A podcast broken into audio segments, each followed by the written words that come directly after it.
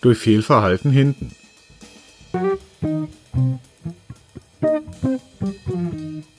Heute Unwörter.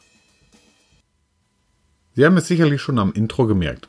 Das ist kein normaler Podcast aus unserer Reihe, denn heute geht es um Unwörter. Sie meinen, das betrifft mich nicht. Sie können ja neben Schwäbisch schließlich auch Hochdeutsch. Das ist gut auch vorteilhaft außerhalb von Baden-Württemberg. Aber mir geht es weniger um Dialekte, als vielmehr um das Vokabular, was wir manchmal benutzen. Denn es gibt Wörter und Phrasen, die völlig überflüssig sind. Kurze Frage. Kennen Sie auch Herrn Mann oder Frau Keiner? Nein? Noch nie gehört? Komisch. Denn ich behaupte, dass Sie von diesen Herren und Frauschaften fast täglich sprechen, obwohl Sie ihnen noch nie begegnet sind. Mein Lieblingskandidat ist Herr Jemand. Von dem rede ich gerne im Konjunktiv. Zum Beispiel, jemand müsste mal die Stammdaten bereinigen. Oder jemand könnte die Auswertung machen. Leider treffe ich Herrn Jemand nie an, obwohl so viele Aufgaben auf ihn warten. Blöd, blöd. Mit dem Satz, jemand müsste mal die Stammdaten bereinigen, wollte ich eigentlich gesagt haben, hey, das muss angepackt werden. Ich aber nicht. Das soll schön ein anderer machen. Das ist meine wahre Denkhaltung zu dem Thema. Und es gibt auch nur zwei Lösungen dafür. Entweder nehme ich mich der Sache selber an, oder ich tausche den Herrn jemand gegen den Vornamen eines Mitarbeiters aus und sage, Harald, beginn bitte mit der Stammdatenbereinigung und nimm dir die Kreditoren A bis C im ersten Schritt vor. Es gibt aber noch weitere Unwörter, auf die ich aufmerksam machen möchte. Denn wenn Sie geradlinig durchs Leben gehen möchten, dann können Sie auf diese gut verzichten. Also los. Das erste Wort, was ich da habe, ist eigentlich. Dies ist eines der häufigsten Wörter und ich habe es auch vorhin schon wieder benutzt. Wer es anwendet, der will mit eigentlich sagen, dass es auf jeden Fall passieren muss. Er traut es sich nur nicht so klar anzusprechen. Wenn Sie aber eigentlich aus Ihren Sätzen weglassen, dann bekommen diese wieder eine ganz andere Durchschlagskraft. Ein weiteres Wort ist irgendwie. Dies wird ähnlich benutzt wie eigentlich, bringt aber auch noch zum Ausdruck, dass derjenige auch nicht konkret darüber nachdenken will, wie er es angehen soll. Meist lässt sich aber mit einer Personenzuordnung und dem Festlegen der ersten ein, zwei Schritte dieses irgendwie ganz gut klären. Eine beliebte Phrase ist auch Ich glaube das. Ich selber bin aktiver Katholik und finde, dass das mit dem Glauben der Kirche ganz gut aufgehoben ist.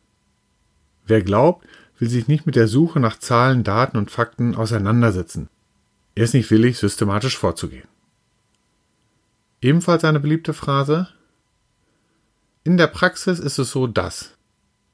Besser kann man sein Gegenüber manchmal gar nicht diskreditieren. Mit der Formulierung unterstellt man, dass derjenige von Tuten und Blasen keine Ahnung hat.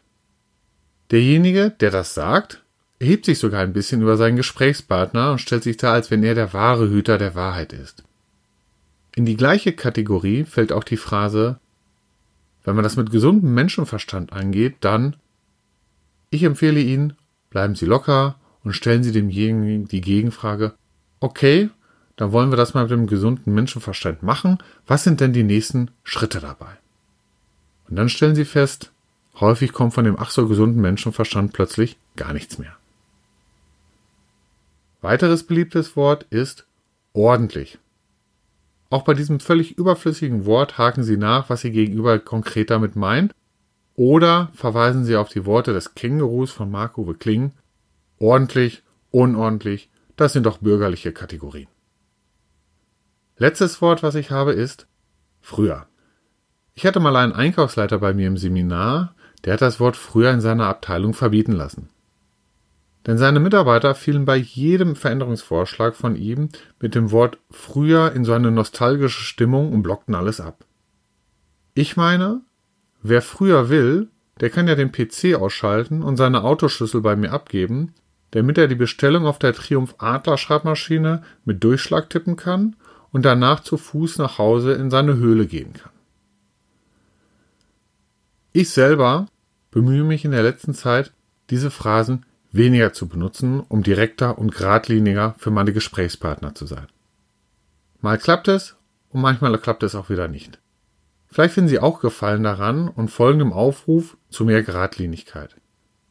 Wenn Sie auch noch einige Unwörter und Phrasen kennen, die sich in Ihr Vokabular eingeschlichen haben, so würde ich mich über die Zusendung an geradlinigkeit.durchdenkenvorne.de freuen. Vielleicht hat ja Herr jemand noch Verwandte, die ich noch nicht kenne.